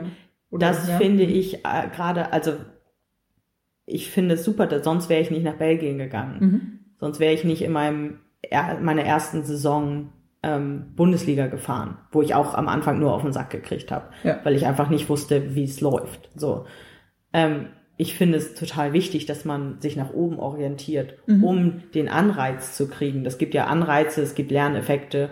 Du, äh, du gehst über dich selber hinaus, du siehst dann erst, was, also das siehst dann erst, was du überhaupt leisten kannst, sonst würde ich jetzt nicht irgendwelche UCI-Rennen für UCI-Rennen sieben Stunden nach Belgien fahren, bei denen ich sowieso nur auf den Sack kriege. Also gut, ich war jetzt auch verletzt, aber ähm, das, das ist ja gerade das, was mir Spaß macht, dass man dann halt doch irgendwann drankommt. Also das, oder irgendwann dann lernt, so wie es halt läuft oder irgendwann lernt, wie und halt weiterkommt. Das machen wir auch bei wir haben von meinem Verein aus äh, Trainingsrennen, da fahre ich immer bei den Ballerjungs mit, obwohl ich da auch ziemlich auf den Sack kriege. Ähm, weil das halt das ist, was die mir geben können. Ich will das Rennen ja nicht gewinnen. Es geht mir im Trainingsrennen nicht darum, es zu gewinnen. Ja, das ist richtig. ja völlig, völlig sinnlos. Was ich nur meinte mit dem, ähm, dass ich das so, so gut finde, ist, dass ich ja trotzdem noch irgendwoher die Bestätigung in Rennen kriege und irgendwo Rennen hab, bei denen ich auch mal gewinnen kann oder zumindest ja. damit dafür mitfahre. Wo du unter und, gleichen quasi unterwegs bist. Oder unter ähnlich oder oder zumindest ja sogar in, in der, im vorderen Bereich, im oberen Bereich von von von der Leistungsklaviatur. Ähm, und das ist halt, wenn du nur Elite Frauenrennen hast und da immer ja immer, wenn es Punkte gibt, irgendwie mindestens drei Elite-Frauen sind, die irgendwie einfach, also oder irgendwie Frauen sind, die, die für höher fahren wollen oder höher fahren normalerweise, die einfach die Punkte haben wollen.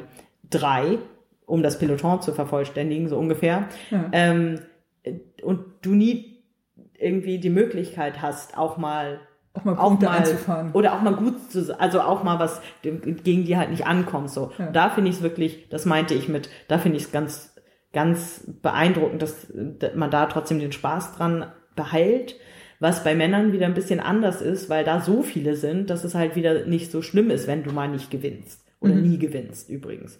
So, also es gibt ja ganz viele, die jedermann Rennen fahren und immer sich dann freuen, dass sie diesmal nicht auf dem 75., sondern auf dem 65. Platz sind. So. Mhm. Was das, vielleicht heißt, dass ihre Leistung besser geworden ist, was vielleicht aber auch heißt, dass die Konkurrenz halt schlechter war. Es kann alles sein. Das ist ja, aber das soll ja, auch gar keine Abwertung, ja, nee, nee, sondern das ist, einfach, das ist nur ja. bei den Männern dadurch, dass es so, dass es einfach mehr sind, mhm. ist es nicht, fällt es nicht so auf. Wenn du aber nur zehn hast und Zehnte bist, dann fällt das total auf. Ja.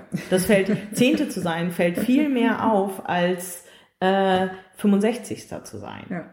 Das ist, das ist irgendwie so. Und deswegen ist das, glaube ich, das ist eine Herausforderung, die auch so ein bisschen so einen Zirkelschluss hat. Irgendwie, dass, dass wir halt einfach, dass, dass eigentlich mehr Frauen fahren müssen, damit es auch mehr Frauen wieder Spaß macht. Ja, auf jeden Fall. Ja, ja. Und das ist ja seit Jahrzehnten auch schon, ne, quasi ein bisschen so ein, äh, so ein Teufelskreis aus äh, Rennveranstalter, die sagen, naja, wir machen keine extra Frauenwertung, wir machen nichts extra für die Frauen, weil es sind ja zu wenige, das hat ja sowieso keinen Sinn. Mhm. Äh, ja, genau. Und, und der Zirkelstoß ist für mich halt auch wirklich schwer, weil ich einerseits natürlich den deutschen ich finde es auch nicht cool, dass ich immer sieben Stunden fahren muss zu einem Rennen. Mhm. Also erstmal schon äh, mein ökologischer Fußabdruck ist, seitdem ich Rennen fahre, furchtbar geworden. Ja, also mhm. das äh, ist nicht mein, ich, das ist eigentlich, kann ich das mit meinem ökologischen Herzen gar nicht äh, verbinden, so Sustainability-Herzen. Ähm, andererseits denke ich, na gut, das ist jetzt halt eine Phase und ist so, so. Ist, in drei Jahren ist vielleicht nicht mehr genau. so, was weiß man. Ja. Genau, ja, nee, also in drei Jahren auf keinen Fall. Also ich werde jetzt mhm. nicht drei Jahre lang äh, nach Bel äh, Belgien pendeln.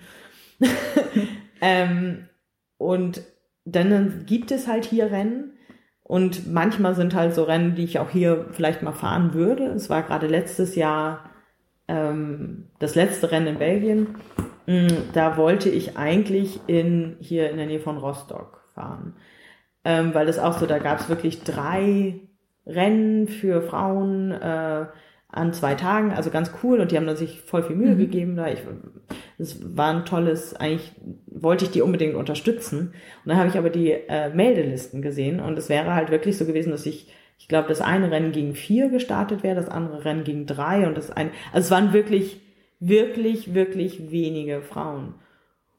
Wo ich dann wirklich kurzfristig mir überlegt habe, so ich, ich fahre doch nach Belgien. Das ist, ich will es eigentlich unterstützen, aber ich, das, das bringt nichts für mich. Da wäre ich auch drei Stunden hingefahren mhm. und es bringt für mich nichts. Dann habe ich eine, glücklicherweise auch noch das eine Rennen von denen gewonnen. Da habe ich auch nachher, meinte ich auch nachher, jetzt hat sich eh gelohnt, also in Belgien ähm, überraschend, aber ähm, das ist halt ein totaler Teufelskreis, weil eigentlich will ich es ja unterstützen, ja. aber andererseits gibt es mir halt nicht das, äh, macht es für mich einfach auch oft wirklich gar keinen Sinn.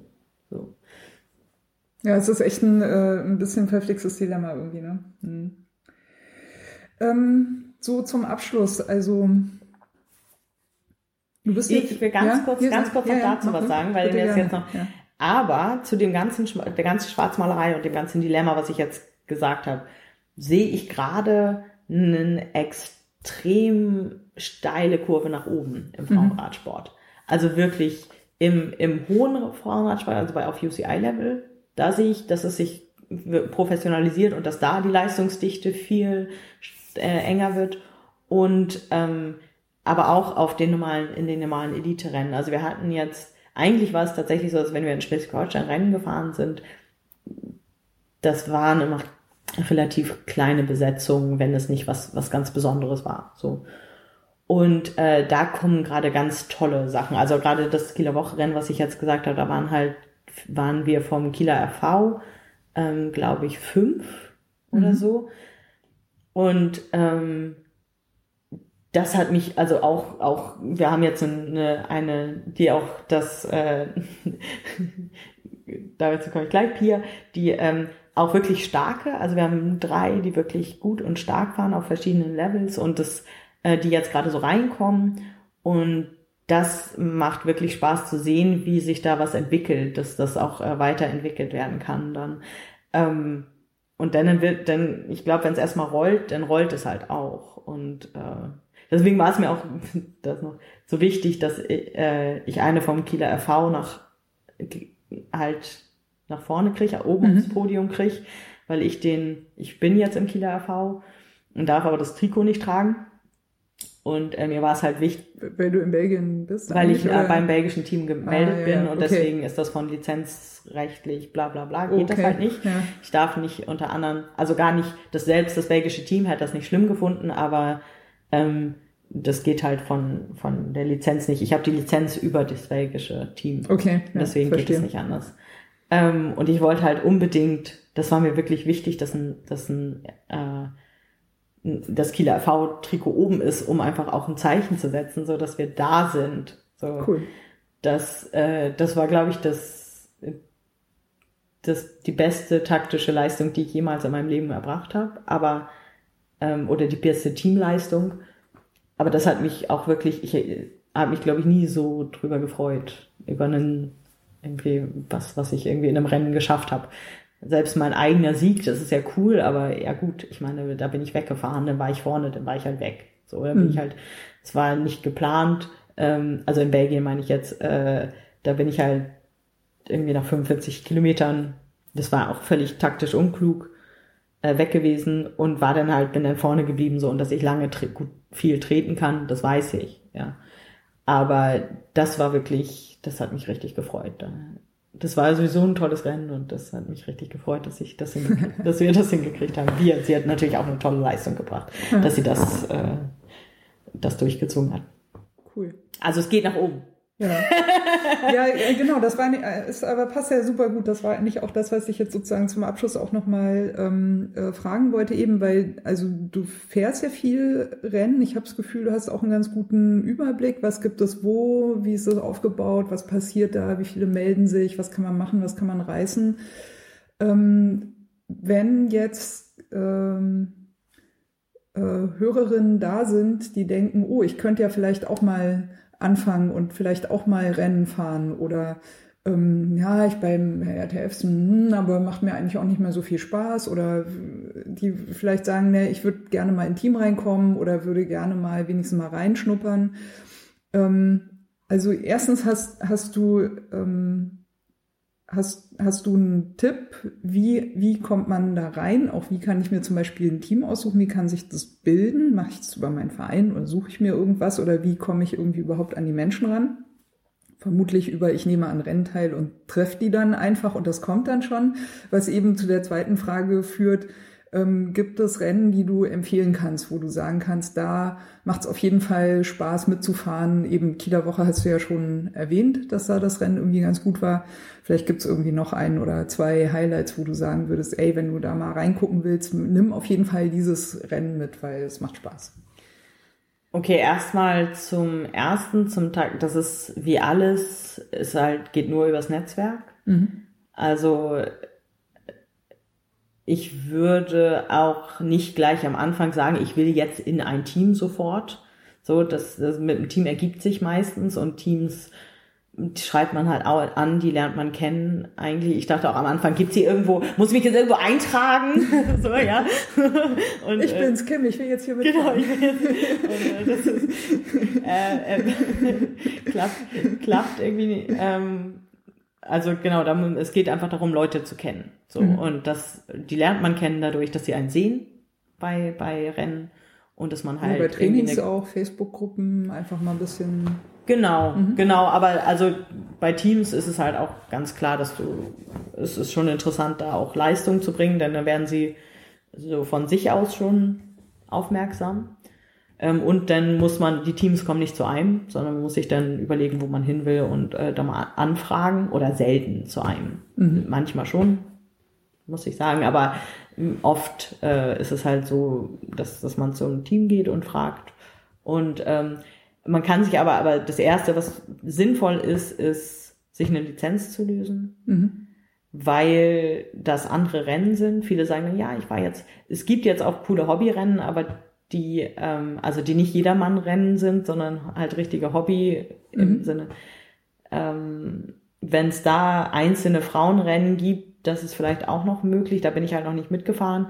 Da haben wir jetzt in Schleswig-Holstein eine relativ coole, oder so Hamburg, Schleswig-Holstein, auch eine ganz coole kleine Gruppe, die ähm, ganz schön fahren. So, die möchte ich aber auch lieber ins Lizenzwesen reinbringen, weil es halt auch eigentlich wirklich nicht so viel Sinn macht. Die fahren halt eigentlich das gleiche wie wir. Und es macht halt für mich eigentlich eher Sinn, wenn schon so viel wenig Frauen da sind, dass man halt dann wenigstens gegeneinander fährt. Ähm, und es kostet ja nichts. Also es ist wirklich, also auch geldmäßig nicht, aber auch, auch inhaltlich kostet ja nichts, sich eine Lizenz zu ziehen.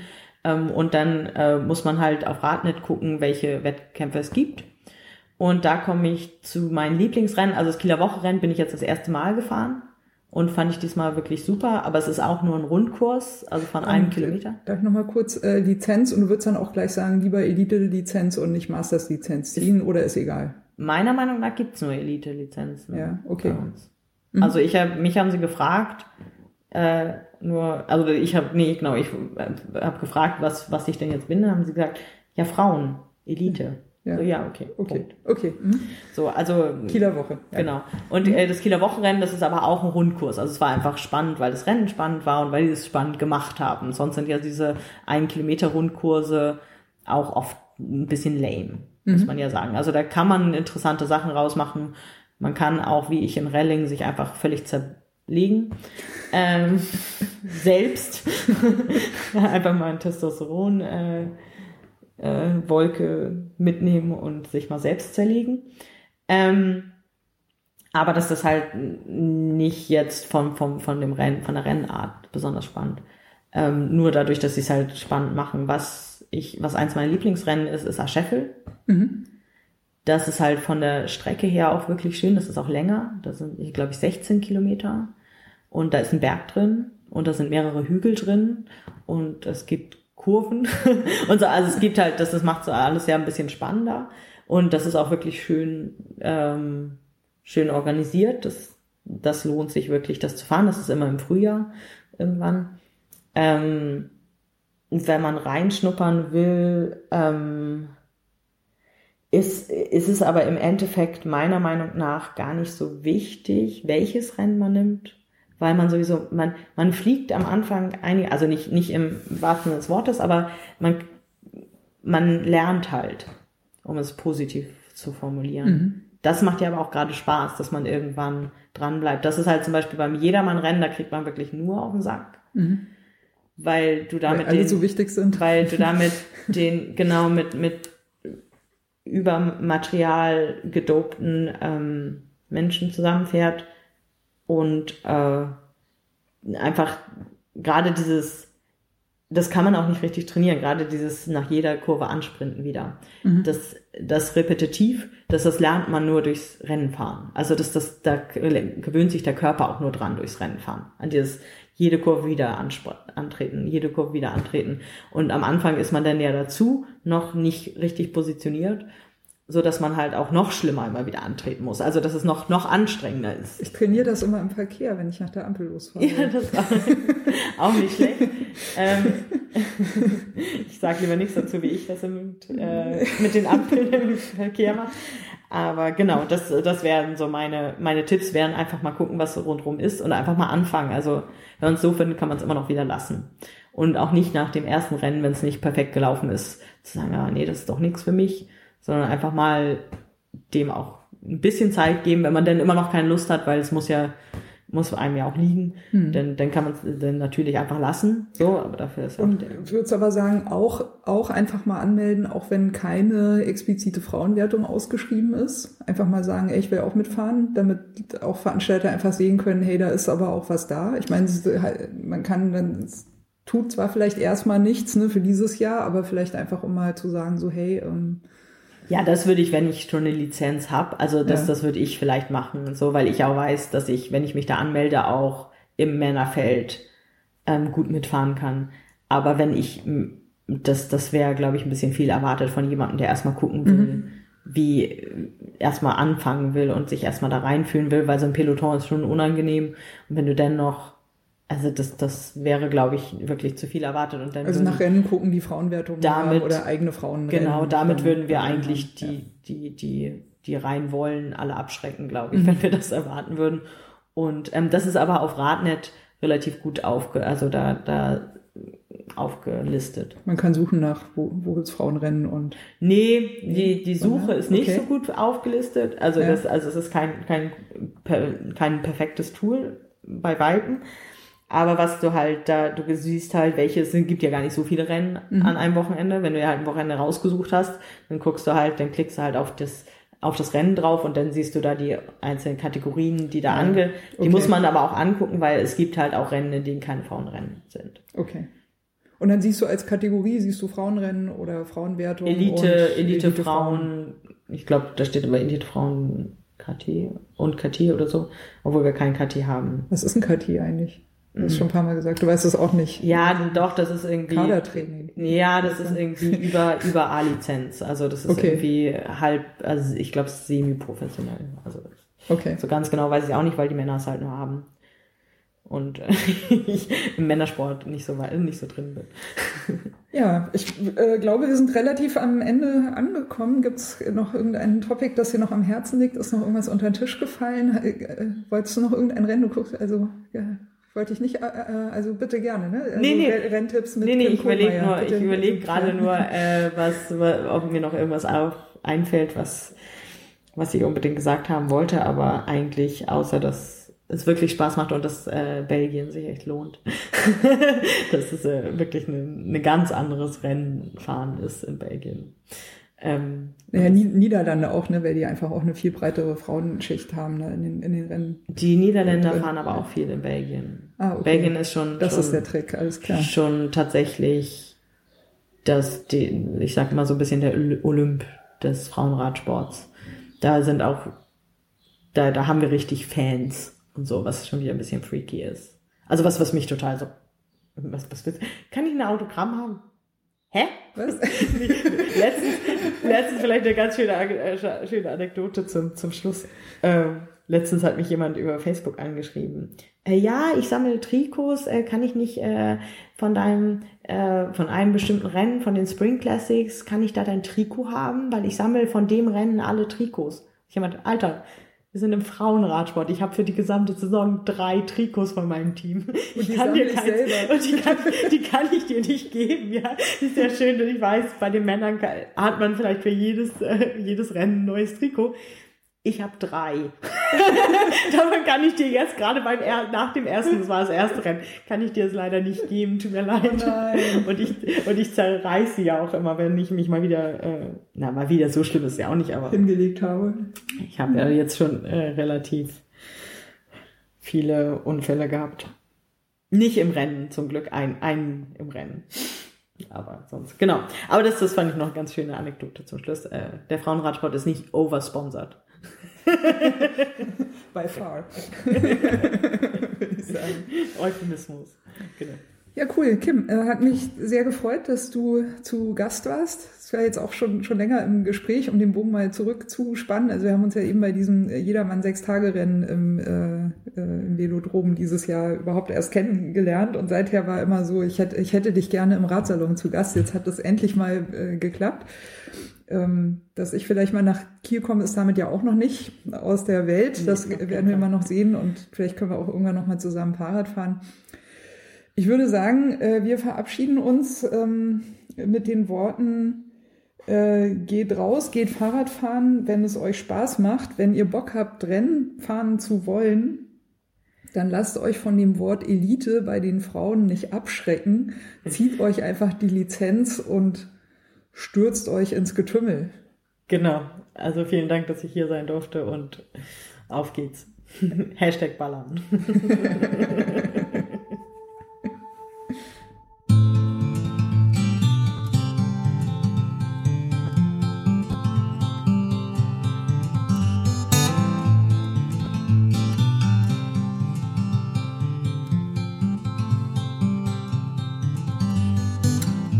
you're tired of the waves that come and knock you off your feet. I'd long to see you on a day when you won't drown. The constant dragging and deceit, your hands been tied and there to greet a life that's bounded to a world that keeps on taking every day.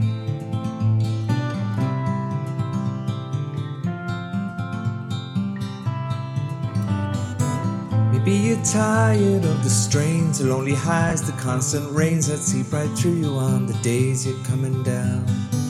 Maybe relying on horizons where the skies they fill with diamonds. Ain't surprising that the love that you have lost is in your mind. we go, we'll take the highs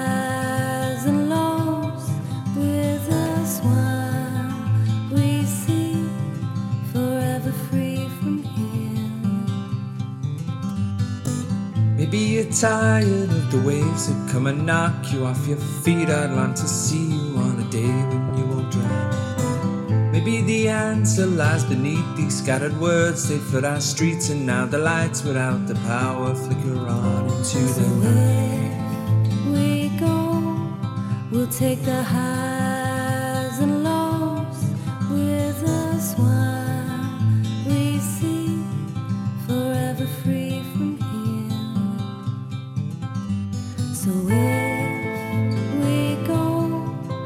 take the highs